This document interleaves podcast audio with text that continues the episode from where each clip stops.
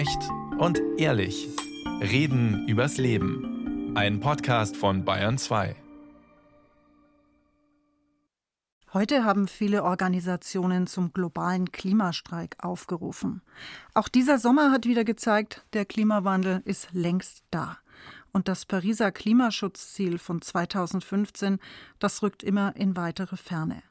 Damals wurde beschlossen, die Erderwärmung auf zwei Grad zu begrenzen im Vergleich zum vorindustriellen Zeitalter, möglichst sogar auf 1,5 Grad. Klar ist, so wie bisher geht's nicht weiter. So schaffen wir das nie. Aber wie dann? Mit Verzicht sagen meine beiden Gäste und sie sagen auch, was wir dabei gewinnen. Mein Name ist Jutta Prediger und ich freue mich jetzt auf Ulrike Herrmann, Wirtschaftsjournalistin für die Taz in Berlin, Buchautorin und Professor Philipp Leppenis, Politikwissenschaftler an der Freien Uni in Berlin und auch Buchautor. Beide sind jetzt zugeschaltet vom ARD Hauptstadtstudio aus. Hallo nach Berlin. Hallo. Ja, hallo. Frau Herrmann, fangen wir mal bei Ihnen an. Gibt es irgendwas, wo es Ihnen so richtig wehtut, wenn Sie aus klimapolitischen Gründen oder Klimagewissen darauf verzichten? Ja, also das ist eindeutig das Fliegen. Man kann nicht fliegen, wenn man klimaneutral leben will. Aber das ist natürlich hart. Urlaubsflüge oder was meinen Sie? Was tut Ihnen nee, weh? Ja, ganz generell. Also ich meine, es ist natürlich schön, nach Griechenland zu fliegen. Nicht? Und das ist hart, wenn man das nicht mehr kann. Aber es muss einem klar sein, dass auch wenn man Öko-Kerosin nehmen würde, immer noch Kondensstreifen entstehen, die die Erde zusätzlich aufwärmen. Also es geht wirklich gar nicht zu fliegen, wenn man klimaneutral leben möchte. Herr Professor Leppenis, was fällt Ihnen schwer, darauf zu verzichten? Vielleicht Rindfleischkonsum, vor allen Dingen wenn das Fleisch von der anderen Seite des Atlantik kommt. Also das macht natürlich auch keinen Sinn, das hier zu konsumieren. Natürlich kann man das so ein bisschen beschränken, aber man macht sich, wenn man das isst, ja selten bewusst, was da eigentlich für Rattenschwänze noch dranhängen, ob das jetzt der Sojaanbau ist oder Entwaldung oder überhaupt die ganzen Transportkosten. Das ist ja im Grunde genommen alles schrecklich. Dürfte man nicht, aber es schmeckt halt so gut. Sie meinen zum Beispiel ein argentinisches Rindersteak? Ja, oder brasilianisch, paraguayanisch, ist alles gut. Mhm. Frau Herrmann, Ihr Buch Das Ende des Kapitalismus, warum Wachstum und Klimaschutz nicht vereinbar sind und wie wir in Zukunft leben werden, ist vor einigen Monaten erschienen. Sie touren damit immer noch durch Deutschland, haben sehr große Nachfrage, kriegen natürlich auch viel Kritik. Zum Beispiel für Ihre These oder Ihre Forderung nach dem grünen Schrumpfen. Grünes Schrumpfen, was meinen Sie damit genau? Ja, also was ja klar ist, wir müssen, wenn wir klimaneutral leben wollen, die fossile Energie, die wir bisher benutzen, also Kohle, Öl, Gas, durch Ökostrom ersetzen. Ganz einfach, weil Kohle, Öl und Gas Unmengen an äh, CO2 emittieren und der wesentliche Treiber für äh, die Klimakrise sind. So, und man kann aber das ist ganz offensichtlich nicht so viel Ökostrom herstellen, wie wir hier bisher an Kohle, Öl und Gas verfeuern. Und dann bleibt halt nur grünes Schrumpfen. Nicht? Wenn die Energie nicht reicht, um diesen riesigen Kapitalismus plus Wachstum zu befeuern, dann wird das nichts mit dem grünen Wachstum, das jetzt alle propagieren, sondern dann kommt es eben zum grünen Schrumpfen. Und das heißt, dass man sich überlegen muss als Gesellschaft, wofür man die knappe Ökoenergie noch verwenden will, also wofür sie reicht und wofür nicht, um da auch schon mal konkret zu werden. Also wenn man sich das mal ganz nüchtern anguckt, dann ist eben klar, dass die Ökoenergie nicht reichen wird fürs Fliegen, weil das viel zu viel Energie kosten würde, nicht fürs private Auto, nur für die Hälfte der Chemieindustrie. Das heißt, das grüne Schrumpfen ist auch ein äh, sehr substanzieller Umbau der Gesellschaft. Da müssen wir verzichten auf Flüge. Sie haben es eingangs schon gesagt, auch Sie persönlich. Auf was müssen wir noch verzichten? Also natürlich äh, auf das E-Auto. Nicht? Also das E-Auto gibt es, das ist technisch möglich. Aber was dabei immer vergessen wird, ist das Auto an und für sich eben Verschwendung ist, weil es ist das Prinzip, dass man bis zu 2,5 Tonnen Material bewegt, um im Durchschnitt 1,3 Personen zu transportieren. Und diese Art von Energieverschwendung kann man sich nicht mehr leisten, wenn man nur noch Ökostrom hat. Das heißt, obwohl das E-Auto technisch möglich ist, werden trotzdem alle, die gesund sind, Bus fahren müssen. Und die Busse werden ja auch viel häufiger verkehren, wenn nicht jeder in seinem Auto sitzt. Das ist also nicht das Ende der Mobilität. Aber privates Auto geht nicht. Aber man muss jetzt noch eine Sache Sache sagen, die ganz oft in der Diskussion falsch gemacht wird. Der Konsum ist natürlich wichtig. Also was kann ich mir leisten, worauf muss ich verzichten? Aber das eigentliche Problem taucht gar nicht beim Konsum auf, sondern auf der Seite der Produktion, also bei den Arbeitsplätzen. Mhm. Man muss sich klar machen, dass im Augenblick 850.000 Menschen in Deutschland direkt oder indirekt bei der Flugzeugindustrie beschäftigt sind. Also wenn man alle mitrechnet, von Airbus in Hamburg bis zu den Hotels, die davon leben, dass nebenan ein Billigflieger runtergeht. Und in der Automobilindustrie sind es sogar 1,75 Millionen Menschen. So, und wenn man jetzt feststellt, dass diese Branchen keine Zukunft haben, wenn man klimaneutral leben will, dann ist natürlich sofort die Frage, ja, was macht man denn mit diesen Menschen? Denn die kann man ja nicht einfach sich selbst überlassen nach dem Motto, ist uns doch egal, was aus euch wird. Denn die haben ja Kinder, wollen für die Ausbildung sparen, äh, wollen für die Rente sparen, haben vielleicht Häuser gebaut, müssen Kredite zurückzahlen. So, und da sieht man eins, und das muss einem ganz klar sein, es geht nicht nur um Verzicht, sondern es geht auch um staatliche Planung. Mhm. Da sind wir jetzt genau bei Ihnen, Herr Professor Lebenis. Ihr Buch Verbot und Verzicht, Politik aus dem Geiste des Unterlassens, das blickt ja auf das Thema Verzicht eben aus der Perspektive des Staates und sagt, was der Staat eigentlich tun müsste, beziehungsweise warum er es nicht tut. Wie ist die Rolle des Staates bei der Reglementierung und bei den ganzen Maßnahmen, die nötig sind, um den Klimawandel zu gestalten? Vielleicht ist da an erster Stelle nochmal wichtig klarzumachen, dass ich natürlich gar kein Aktionist bin und dieses Buch ja auch nicht eine große Liste der Top Ten der notwendigen Verzichte beinhaltet, sondern gründet auf eine Beobachtung der deutschen politischen Debatte der letzten fast schon zwölf Jahre, die sich dadurch auszeichnet, dass jeder Versuch, in der politischen Diskussion mal mit konkreten Vorschlägen rumzukommen, was wir jetzt eigentlich in der Transformation zur Nachhaltigkeit und vor dem Hintergrund des Klimawandels eigentlich machen müssen, dass jeder dieser Versuche immer sofort rhetorisch abgeblockt wird mit einer Keule, die da heißt, das ist jetzt aber Verbot und Verzicht. Und dahinter steckt so eine eingespielte Haltung der deutschen Politik, dass Verbot und Verzicht nicht Bestandteile der Politik sein dürfen. Also dass es eigentlich nicht legitim für die Politik ist, den Bürgerinnen und Bürgern etwas zu verbieten oder zu Verzicht aufzurufen. Und da versteckt sich vielleicht so eine Haltung, dass der Staat eigentlich überhaupt nicht in das Leben der Menschen reinregieren darf. Und das ist manchmal eine etwas überzogene Haltung, weil Natürlich darf der Staat das, auch wenn das vielleicht im ersten Augenblick vielleicht nicht so schön klingt. Es gibt ja viele Beispiele aus der jüngsten Geschichte, wo der Staat das ja wohl getan hat, tun musste. Nehmen wir zum Beispiel Corona es ist grundlegende Aufgabe des Staates, das Verhalten der Bürgerinnen und Bürger zu regulieren, weil wenn das nicht so wäre und wir uns alle wunderbar miteinander vertragen würden, dann gäbe es ja gar keine Urbegründung für den Staat an sich. Also es ist nun mal Aufgabe des Staates, dafür zu sorgen, dass wir vernünftig miteinander umgehen und warum nicht auch mit der Umwelt. Aber es ist trotzdem Spaß beiseite natürlich fatal, dass wir uns in eine Ecke reinmanövriert haben, wo wir glauben, der Staat dürfe einfach nicht Entscheidungen treffen oder Maßnahmen in Angriff nehmen, die ja eigentlich zum Wohl aller, und da gehört die Umwelt dazu, da gehören zukünftige Generationen dazu, solche Entscheidungen nicht treffen darf und dass er praktisch ein Gegner ist, der das Falsche tut. Also mit dieser Haltung sind wir auch ganz schnell bei dem vielleicht größten Problem unserer Zeit, nämlich dieser Demokratieskepsis. Frau Herrmann hat ja gesagt, wo wir verzichten müssten, Ihrer Meinung nach. Was müsste der Staat dann umsetzen, damit Privatmenschen nicht mehr fliegen können, damit auch Menschen, die in der Automobil- oder Flugindustrie arbeiten, anderweitig beschäftigt werden? Also wo müsste der Staat da ansetzen?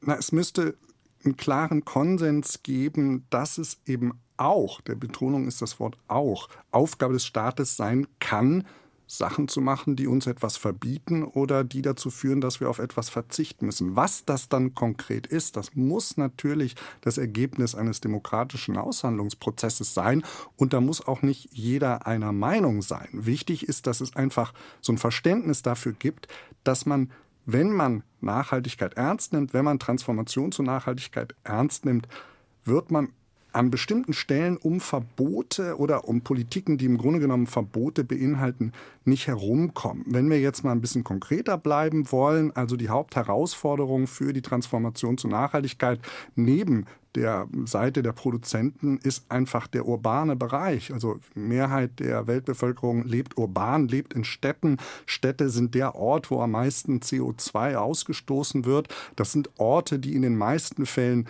ungesund sind, die laut sind, die nicht nachhaltig sind, egal in welcher Dimension wir uns das angucken. Und da reichen ja nicht Appelle an Menschen, die in Städten wohnen, um die Sachen nachhaltig und gesünder und grüner zu machen oder angepasster an den Klimawandel, sondern da müssen Vorschriften her, die bestimmte Verhalten, sei es jetzt im Verkehr oder im Bausektor, einfach verbieten. Frau Herrmann, wenn man einfach verbieten würde, dass Privatleute fliegen, wäre das ein erster Ansatz? Ja, also da führt kein Weg dran äh, vorbei. Also wenn wir immer weiter CO2 emittieren, hat das bittere Konsequenzen und zwar auch für die Deutschen. Also auch Deutschland verwüstet komplett, wenn die Temperatur auf plus vier Grad steigt und diese Gefahr besteht im Augenblick, wenn wir so weitermachen wie bisher. So, also fliegen geht nicht. Was Herr Leppenis schon gesagt hat, was absolut richtig ist, dafür muss es demokratische Mehrheiten geben. Also was jetzt nicht geht, auch das muss klar sein, ist eine Ökodiktatur. Also das aus zwei Gründen. Zum einen ist die Frage, Freiheit einfach ein sehr hoher Wert an sich. Das äh, kann man nicht opfern, auch nicht für die Klimakrise. Aber das Zweite ist vielleicht noch wichtiger, dass Diktaturen bisher empirisch gesehen immer eine katastrophale Ökobilanz haben. Es gibt keine einzige nachhaltige Diktatur auf dieser Welt, sondern ganz im Gegenteil. Putin ist dafür das letzte und gute Beispiel. Neigen Diktaturen dazu, die Natur noch weiter und sehr stark zu zerstören, weil es Diktaturen immer nur um ein Ziel geht, nämlich sich selbst an der Macht zu erhalten. Also eine, das Öko, heißt, mhm, eine Ökodemokratie. Ja, es muss eine Ökodemokratie sein. Aber wer genau. soll die Politiker wählen, die solche harten Einschnitte postulieren? ja, da haben Sie auch völlig recht. Also im Augenblick ist es so, es gibt keine Mehrheiten in Deutschland für Verzicht. Das hat ja Herr Leppenis auch schon sehr schön dargestellt, dass eigentlich alle das Gefühl haben, der Staat darf auf keinen Fall irgendwelche Vorschriften machen. Nur da würde ich jetzt mal sagen, das wird sich ändern. Also es muss einem klar sein, obwohl das, glaube ich, viele Deutsche noch nicht so richtig wahrnehmen wollen, dass die Klimakrise sich ab jetzt sehr rasant und sehr stark verschärfen wird. Also man wird jetzt jedes Jahr merken, dass es schlimmer wird und irgendwann wird die Stimmung kippen. Also bis im Augenblick ist es ja so, dass äh, die CDU, FDP oder auch die AfD so tun, als sei denn die Klimakrise eine Erfindung der Grünen, damit städtische Eliten die arme Landbevölkerung quälen können. Diese Art äh, von Märchen wird sich jetzt nicht mehr lange halten können, ganz einfach, weil die Schäden durch die Klimakrise evident sein werden. So, und irgendwann wird es eine Mehrheit geben für Einschnitte. Und ja, dann ist also das Fliegen und wie gesagt, auch das private Auto hat da keine große Zukunft. Aber dann muss man sich als Gesellschaft eben überlegen, was man mit den betroffenen Arbeitnehmern macht. Nicht? Das kann man nicht dem Zufall überlassen. Nein, das muss eine gestaltete Transformation mhm. sein, Herr Leppenis, staatlich äh, reguliert und gestaltet. Absolut. Ich stimme auch äh, dem, was Frau Herrmann gesagt hat, absolut zu. Man muss sich auch hier nochmal vergegenwärtigen, dass ja die Bedrohung durch die Klimakrise oder die negativen Folgen unseres Konsumierens und Produzierens einfach auch seit Jahrzehnten kleingeredet wurden. Dass immer so getan wurde, als wären irgendwelche Wissenschaftsmeinungen zu den möglichen Folgen unseres Tuns einfach absolut absurd und zu negieren und würden uns nie betreffen. Und wenn wir jetzt in einer Situation sind, wo man diese Reaktion auf dieses Heizungsgesetz spüren kann und so, dann ist das nicht eine Momentaufnahme, sondern dann steht das, dieses Verhalten eigentlich auf dem Rücken eben dieser langen Jahrzehnte, in der fast von allen politischen Gruppen immer behauptet werden konnte, dass mit dem Klimawandel, das ist nicht wichtig, Umweltschutz ist was für Ökos, das sind alles kleine Probleme, wir brauchen nicht uns irgendwie anzupassen. Und wenn man mal genau hinhört, dann ist es ja auch noch erstaunlich, wie häufig heute auch noch Politiker, die nicht an dem extremen Spektrum stehen, den Wählerinnen und Wählern eigentlich den Eindruck wecken wollen, dass das Leben, so wie wir es leben, immer noch gut ist und auch so bleiben darf. Also ich erinnere nur am Anfang des Jahres in der Taz gab es ein Interview mit unserem Bundeskanzler, wo Herr Scholz den interessanten Satz geprägt hat, ich halte nichts von der Verzichtserklärung. Mhm. Und wenn man in dem Zusammenhang zuhört, was der Kanzler gesagt hat, war das eigentlich, es werden sich irgendwelche technischen Wunderlösungen finden, die dafür sorgen, dass wir uns in unserem Verhalten eigentlich nicht anpassen müssen. Und noch schlimmer, der Rest der Welt will eigentlich so leben wie wir und darf das auch, weil wir irgendwelche Wundertechnologien finden werden, die das allen Menschen erlauben werden. Und da muss man sagen, das ist schon ziemlich kognitiv dissonant. Mhm. Ja, wobei da würde ich jetzt gerne äh, das vielleicht noch so ein bisschen konkretisieren. Gerne. Also man muss sagen, dass nicht die ganze Welt verzichten muss, sondern die reichen Industrieländer müssen verzichten. Also um da mal eine kleine Rechnung zu machen, damit das deutlich wird. Der Weltklimarat hat mal ausgerechnet, dass wir klimaneutral wären, wenn jeder Mensch auf dieser Welt eine Tonne CO2 emittieren würde. Man muss gar nicht auf 000 kommen, weil die Welt oder die Natur kann ja ein bisschen CO2 absorbieren. So, und dann kann man also Folgendes feststellen, dass zum Beispiel ein Bewohner in Malawi emittiert im Augenblick nur 100 Kilo äh, CO2 im Jahr. Das heißt, der könnte noch zehnmal so viel emittieren wie jetzt, könnte also das Land könnte deutlich wachsen und die wären immer noch im Rahmen des Erlaubten.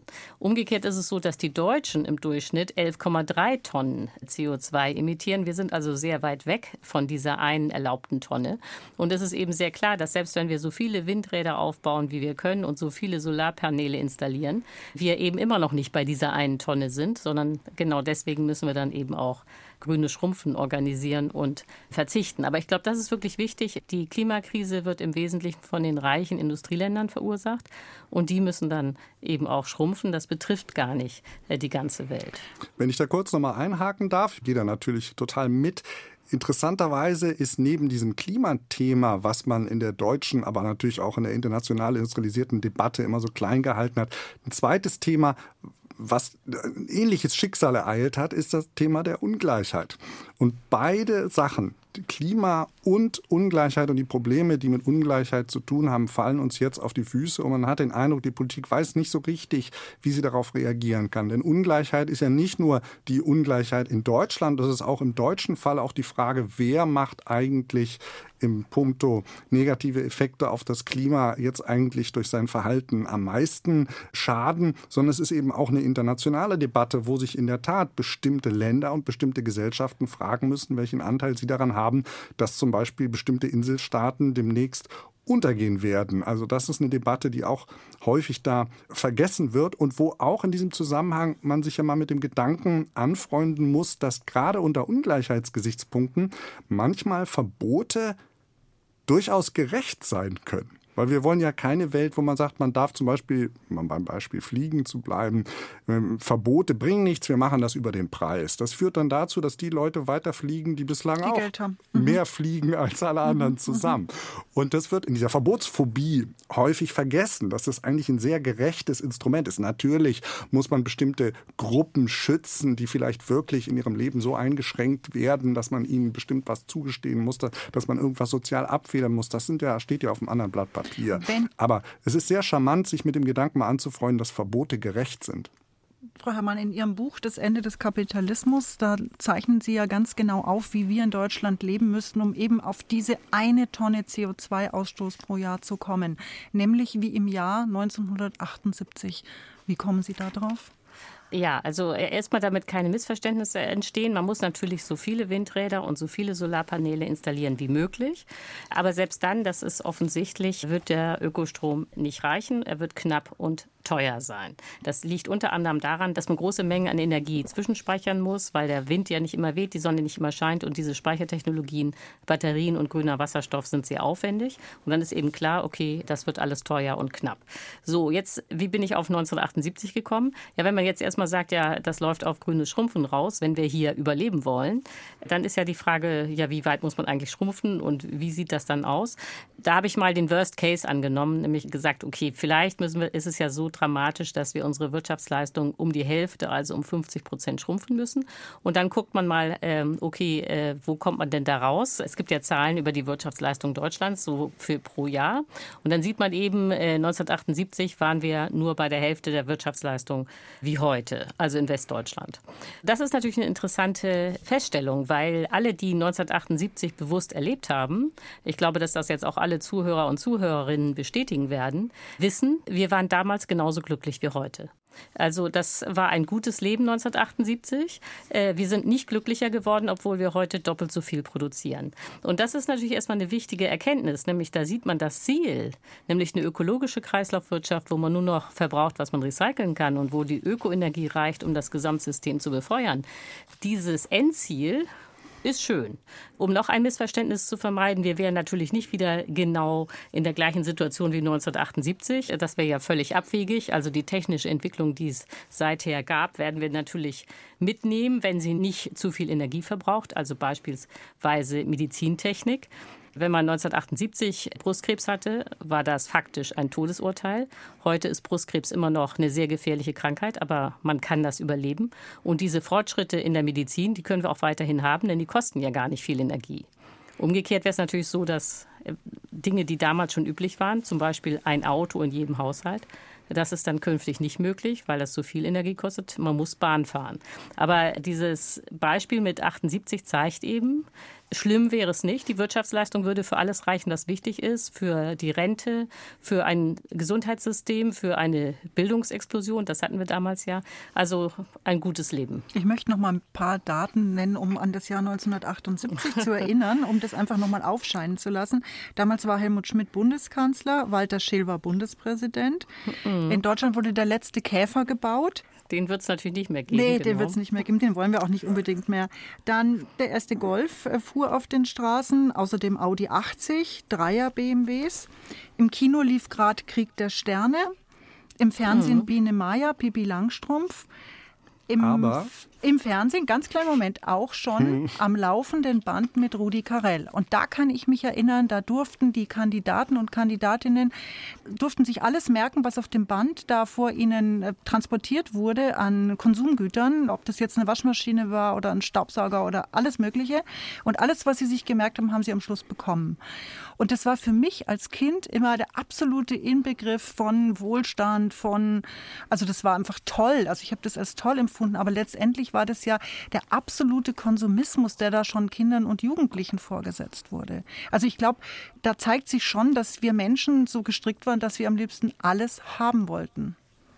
Herr Professor Leppenis, Sie haben ja sich sehr viel mit dem Konsumverhalten und Wünschen auseinandergesetzt. Ja, ich wollte nur noch anmerken, äh, 78 war natürlich auch das Jahr der Schmach von Cordoba. also, äh, zumindest war das für mich als äh, kleiner Junge im Sommer kein schönes Jahr. Ah, die Schmach von Cordoba, das war aber der Fußball-Weltmeisterschaft in Argentinien, als Deutschland Österreich unterlag. Vielleicht das nur ganz kurz zur Erklärung. Aber von den äh, sonstigen ökonomischen Parametern äh, bin ich natürlich ganz auch auf der Seite von Frau Herrmann. Aber auch beim laufenden Band, ich meine, das waren ja schon noch alles irgendwie ziemlich überschaubare Dinge. Ne? Mhm. Aber es waren Mengen. Waren Kaffeemaschine und so. Äh, darüber würde sich heute niemand mehr freuen. Ja, das muss man, kann man ja auch mal so sehen. Also wir sind ja in unserem Konsumverhalten ja schon viel weiter. Aber es ist ja nicht nur, dass wir konsumieren, sondern es gibt eben auch so eine ideologische Prägung, dass Konsum eigentlich systemstabilisierend ist, dass nur ein freier Konsument der richtige Bürger ist, den man braucht in der Gesellschaft, dass es sowas geben muss wie Konsumentensouveränität und damit meint man wirklich, dass im Grunde genommen der Souverän des Staates der Konsument ist. Jetzt mit dem im Internetzeitalter werden wir ja auch als Bürger eher reduziert auf unsere Rolle des Konsumenten, egal wie bewusst oder unbewusst er ist. Und das ist auch eine ziemlich schwierige Kiste, aus der man so leicht wahrscheinlich gar nicht mehr rauskommt. Ist das was Neues oder gab es das Ende der 70er Jahre nicht auch schon in Ansätzen? Äh, nee, das, das gab es immer und zwar deswegen, weil der Konsum nötig ist. Also der einzelne Bürger denkt vielleicht, dass er konsumiert, weil seine Bedürfnisse befriedigt werden sollen oder weil er da seine individuelle Freiheit auslebt. Aber in Wahrheit ist es so, dass die individuellen Bedürfnisse völlig unwichtig sind, sondern dass wir alle ständig konsumieren müssen, um das Wirtschaftssystem zu stabilisieren, damit es nicht zu Krisen kommt, nicht zu Arbeitslosigkeit. Das heißt, was jetzt nicht gehen würde, ist, dass alle irgendwie sagen, ganz chaotisch und ungesteuert, ach, jetzt verzichte ich mal ein bisschen auf den Konsum, um die Natur zu schützen, weil dann würde man in eine Wirtschaftskrise geraten. Man stelle sich mal vor, alle Deutschen finden jetzt irgendwie, ach, ich finde auch, Fliegen ist doof, ich fliege nicht mehr. Dann wäre die Lufthansa schon morgen pleite. Und wenn das ungesteuert passiert, dann würde der Staat natürlich wieder Milliarden in die Lufthansa pumpen, um die Arbeitsplätze zu retten. Also ich glaube, dass es wichtig ist, dass die Bürger bereit sind zum Verzicht. Aber das muss staatlich organisiert werden, das muss geplant werden, damit man eben weiß, was man mit, den betroffenen Arbeitskräften dann macht. Also wenn alle Menschen so wie Frau Herrmann nicht mehr fliegen würden, dann wäre es auch nichts. Nee, jedenfalls nicht, wenn es keine staatliche Planung dafür gibt, genau. Da können jetzt also, manche, die uns zuhören, sagen, pff, dann fliege ich doch wieder. Ja, das zeigt ja nur, dass Herr Leppenis recht hat, dass der Staat Vorgaben machen muss, damit das geordnet stattfindet. Mhm. Aber es ist ja schon so, dass natürlich war der Mensch im Grunde genommen immer ein Konsument und irgendwann hat er für seine Konsumgüter natürlich irgendwie Geld bezahlen müssen. Aber es gibt schon ein einschneidendes Erlebnis, das ist äh, die Zeit nach dem Fall der Mauer. Also diese Globalisierungseuphorie der 90er Jahre ist eine extreme Konsumeuphorie.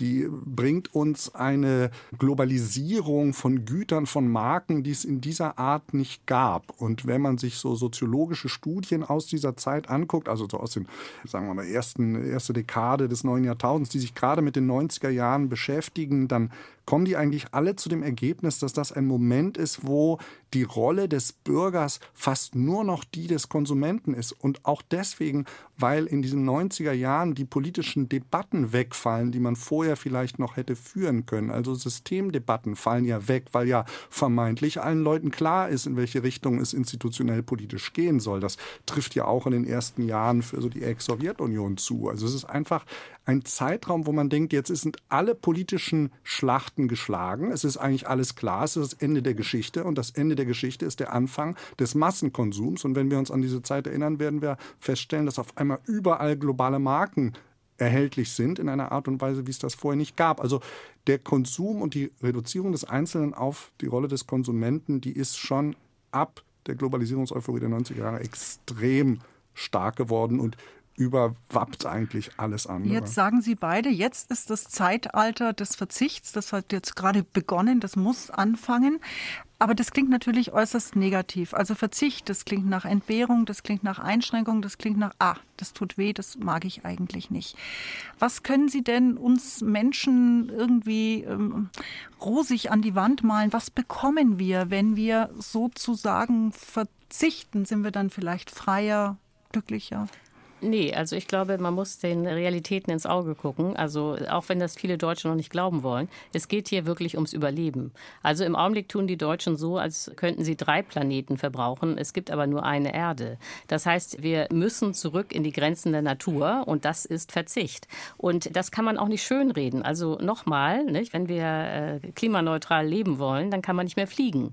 So, die 850.000 Leute, die aber irgendwie mit dem Fliegen ihr Geld verdienen, denen kann man erzählen, erzählen, was man will. Die werden das als Verlust empfinden, dass sie ihren Job wechseln müssen. Man kann das auch ganz anders beschreiben. Also wenn man jetzt sagt, private Autos gehen auch nicht, dann stellt sich sofort die Frage, ja, wovon soll denn dann Baden-Württemberg leben? Und auch da wird es im Großraum Stuttgart niemand lustig finden, dass die privaten Autos jetzt einfach mal wegfallen. In also München und Ingolstadt sein. auch niemand, Frau Herrmann. Ingolstadt, ja, Wolfsburg, Braunschweig, da gibt es noch andere betroffene Gebiete. Und es kann natürlich sein, dass die dann am Ende Windräder bauen. Aber das bedeutet eine sehr starke Umorientierung und eine sehr starke Erschütterung sozusagen der eigenen Identität und Lebensplanung. Und äh, das kann man nicht schönreden. Und ich glaube, dass immer diese Idee, das muss doch hier alles sonnig weitergehen, schon das erste große Missverständnis ist. Weil dann die Leute denken, sie leben immer noch in der alten Welt, wo es irgendwie aufwärts gehen musste, wenn man politisch zustimmen soll. Und äh, diese Zeiten sind vorbei. Also, und um das nochmal vielleicht plastisch zu machen. Es gibt ja immer diese Szenarien in den Klimamodellen, wo dann irgendwie errechnet wird, äh, wie es weitergeht. Und das Irritierende ist und das Alarmierende, dass das, was man real in der Welt misst, ist immer noch schlimmer als das schlimmste Szenario, das man sich ausgedacht hat. Also das heißt, eigentlich müssten die Alarmglocken schrillen und eigentlich müsste wirklich jedem klar sein, dass wir ab morgen schon, nicht erst in 20 Jahren, 2045 oder so, sondern ab morgen kein CO2 mehr emittieren dürfen, wenn wir sicher sein wollen. Herr Leppenis, ich hatte mir jetzt erhofft, dass Frau Herrmann so ein bisschen positiver ist, so gegen Ende unserer Runde. Also das Wort. Das mache ich gerne. Das machen, Sie, Sie machen es ein bisschen positiver. Wie kann man Menschen gewinnen, zu verzichten, vielleicht so ein kleines bisschen mehr freiwillig? Na, indem man dieses Wort auch gar nicht benutzt. Weil in dem Moment, wo wir dieses Wort benutzen, das ist ja gerade diese rhetorische Falle, die mir so widerstrebt, dass man, sobald man dieses Wort benutzt und auch das Wort Verbot, ist ja eigentlich um die vielleicht auch positiven Effekte einer Transformation gar nicht mehr geht. Das ist ja ein wunderbarer Schachzug, wenn man sagt, oh, da müssen wir aber verzichten. Wer will denn verzichten? Das ist doch kein Gefühl, dass einem, das äh, rational ist das natürlich logisch, dass man auf bestimmte Sachen jetzt verzichten muss. Aber das Wort an sich, das macht ja eigentlich schon alle Türen zu. Aber ich will das auch mal jetzt mal, mal ganz ernsthaft sagen. Also es gibt ja seit 2015 mit der Resolution Transforming Our World der Vereinten Nationen dieses Zielsystem des Sustainable Development Goals. Das heißt, wir haben eigentlich einen internationalen Normrahmen, der, wenn auch sehr breit und wenn auch in Details widersprüchlich, haben wir so ein Rahmensystem von Baustellen die es auf der Welt gibt. Und da spielt natürlich Klima und da spielt CO2-Ausstoß eine ganz große Rolle, aber nicht die einzige. Da spielen eben auch Armuts- und Ungleichheitsparameter und eine Rolle. Mhm. Da spielen äh, Gesundheit und Bildungssachen eine Rolle. Da spielt ganz viel auch Transformation im urbanen Raum eine Rolle. Und wenn man das sieht, und da haben sich ja nur alle Länder der Vereinten Nationen auch dazu bekannt, das als Grundlage ihrer Politik zu nehmen. Und wenn man dabei genau reinguckt, dann merkt man, dass es eigentlich darum geht, Situationen, die nicht gut sind, besser zu machen. Und da müssen wir hin. Ja, in dem Moment, wo wir sagen, es geht darum, dass sie verzichten müssen, dann hat man eigentlich schon die Schlacht verloren. Aber wenn es darum geht, gerade auch nochmal, um bei diesem Beispiel Stadt zu bleiben, dass man nicht sagt, was dürfen wir nicht mehr machen, sondern was gewinnen wir denn? Ja, und das wird ja viel zu wenig gemacht. Das ist eigentlich erstaunlich, wie wenig die Politik in der Lage ist, eine positive Transformations- Erzählung hinzukriegen. Und wenn es versucht wird, dann geht das meist nach hinten los. Aber der Rahmen ist da. Es geht eher um Transformation als um Verzicht. Und in vielen Bereichen heißt das, das Leben für die Menschen kann dadurch besser werden, als es jetzt ist. Wo denn nee, zum Beispiel? Haben Sie ein Beispiel? Frau Herrmann, Sie dürfen sofort widersprechen. Ja, ja also ich, ich mache ich mach gerne Beispiele. Also zum besser? Beispiel bleiben wir mal bei der Stadt Luftqualität, bleiben wir aber bei der Stadt Verkehrssicherheit, bleiben wir mal bei der Stadt auch CO2-Ausschuss, Flächenverbrauch, ja, das sind mhm. alles Sachen, die stehen da eigentlich drin. Die werden fast in allen westeuropäischen Großstädten durch, wenn Sie so wollen, Verbotspolitik staatlicherseits reglementiert und äh, aus den Angeln gehoben. Und erst protestieren alle Leute und hinterher finden die meisten das gut. Nicht immer. Ja, es gibt auch Städte, da wird es dann zurückgefahren. Aber das ist eben auch der demokratische Prozess, der dabei wichtig ist. Aber es braucht eine Zeit, bis es wirkt, bis die Menschen es wahrnehmen. Na, und außerdem ist es ein Mythos. Also ich meine, nehmen wir mal Kopenhagen, nicht? das ist eine Fahrradstadt, da gibt es keinen Autoverkehr in der Innenstadt. Aber es ist jetzt nicht so, dass Dänemark deswegen weniger Autoverkehr als Deutschland hätte. Ganz im Gegenteil. Nicht? Also in Kopenhagen Innenstadt ist zwar autofrei, aber ansonsten boomt der Autoverkehr auch in Dänemark. So, und er mit diesen kosmetischen Maßnahmen, die Herr Leppenis vorschlägt, um das jetzt mal hart zu sagen, werden wir auf gar keinen Fall die Welt retten. Und letztlich, das finde ich eben lustig, mit seinen Vorschlägen macht äh, Herr Leppenis genau die gleichen Fehler, die bei Herrn Scholz angekreidet hat. Nicht? Scholz will keinen Verzicht, das fand Herr Leppenis seltsam. Jetzt will er selbst aber auch keinen Verzicht mehr. Und implizit, um das mal auch so hart zu sagen, geht Herr Leppenis immer noch davon aus, dass grünes Wachstum möglich sei. Und wenn man sich davon verabschiedet, wenn man einfach mal die technischen Realitäten anguckt, was an Ökostrom möglich ist, dann ist klar, das ist Verzicht. Und das werden die Leute auch merken, denn die sind ja nicht doof. Und äh, jetzt einfach Leute zu, hat zu sagen, zu verarschen, indem man Verzicht irgendwie anders nennt, aber faktisch verlieren sie dann trotzdem ihren Arbeitsplatz, das äh, glaube ich, ist keine gute Idee und führt zu gar nichts, sondern man muss die Realitäten benennen. Ja, zu den Realitäten nehmen das gerne jetzt so hin. Aber ich, ich betone noch mal, dass es mir darum geht, klarzumachen, dass es einen internationalen Normrahmen der Transformation geht, der über die Reduzierung von CO2 weit hinaus geht und der einen politischen Rahmen steckt für Maßnahmen, die ja nicht aus der Luft gegriffen sind, die auch in keinster Weise kosmetisch sind, sondern die wirklich eingreifend sind und wo auch häufig, und das merken wir ja auch im deutschen Fall, die Politik sich scheut, das zu machen. Also mir geht es weder um Augenwischerei noch um Kosmetik, mir geht es darum, dass wir uns in einem Transformationsprozess befinden, der häufig wehtut, der häufig ungelöste Probleme noch vor sich hat, wie zum Beispiel die Frage, was macht man mit Industrien, auf die man eigentlich nicht mehr setzen kann, aber die eigentlich keine Zukunft haben. Aber er macht sich eben auch im tagtäglichen Leben, wie in den Beispielen, die ich gebracht habe, dann irgendwie bemerkbar und kann, und das ist mein Punkt, eben dazu führen, dass in diesen Bereichen man durchaus mit der Zeit sehen wird, dass das Leben dadurch eigentlich nicht schlechter geworden ist, weil das Problem an der Verzichtsdebatte ist ja, dass man so tut, als geht es jetzt zum Armageddon und wir, unser Leben müssen wir so verändern, dass wir das überhaupt nicht mehr gutieren können und so weiter. Und dagegen, glaube ich, kann man sich durchaus wehren. Und Frau Herrmann sieht das Ganze ganz anders. Nee, wie gesagt, ich finde ja auch, ich sage ja immer deutlich, 1978 haben wir gut gelebt. Nicht? Das äh, sage ich ja selber auch. Also da ist gar nicht der Unterschied. Der Unterschied ist nur, dass dieses grüne Schrumpfen, dieser Prozess, runterzukommen von den heutigen Verbräuchen und den heutigen Arbeitsplätzen, das ist äh, durchaus schmerzhaft und wird auch als schmerzhaft erlebt werden, obwohl das Ziel eigentlich angenehm ist. Sagt ja, ja absolut d'accord. Das sagt Ulrike Herrmann, Wirtschaftsjournalistin bei der Taz und Buchautorin. Sie war zu Gast bei mir in Bayern 2 debattiert, ebenso wie Professor Philipp Leppenis, Politikwissenschaftler an der Freien Uni Berlin und auch Buchautor. Und wir haben debattiert über die Frage Klimawende schaffen, was wir gewinnen, wenn wir verzichten. Ganz herzlichen Dank an Sie beide. Vielen ja, Dank. Tschüss.